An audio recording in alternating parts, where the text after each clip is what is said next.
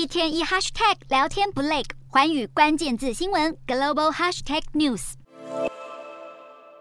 乌克兰首都基辅市中心，一棵绽放着黄蓝光芒的椰蛋树屹立不摇，树顶插着象征乌克兰国威的三叉戟，还装饰着白鸽，引来大批民众围观。只有在这里，基辅市民才能重获自由，暂时忘记战火下无比艰难的处境。乌克兰官员强调，在市中心树立椰蛋树，就是为了不让俄罗斯夺走乌克兰孩子们欢度佳节的喜悦。另外，在炮火连天的乌东顿涅茨克地区，还有许多乌军士兵深入战区，发送礼物给当地孩童，为他们带来浓厚的佳节气氛。但就在这个时候，驻扎在不远处的俄军部队却没有任何停火的意思。首都基辅和其他十个州，当地时间十九日又遭遇。新一波无人机攻击导致大范围停电，所幸乌军防空系统击落大部分敌机，抵住了激烈的攻势，才让基辅地区没有传出任何伤亡。泽伦斯基高调表示，乌军再度击落三十架伊朗制的无人机。同一天，俄罗斯国防部则宣称，也击落四枚美国制高速反辐射飞弹。他们不断宣扬战绩，因为这是战争以来俄军首次击落美制反辐射飞弹。除此之外，俄军持续猛轰乌克兰主要城市关键能源设施，企图打击乌克兰居民士气。不过，这反而让乌国民众反抗意识越来越激烈。即便只能强忍零下低温度过今年耶诞节，他们也绝对不会向侵略者低头。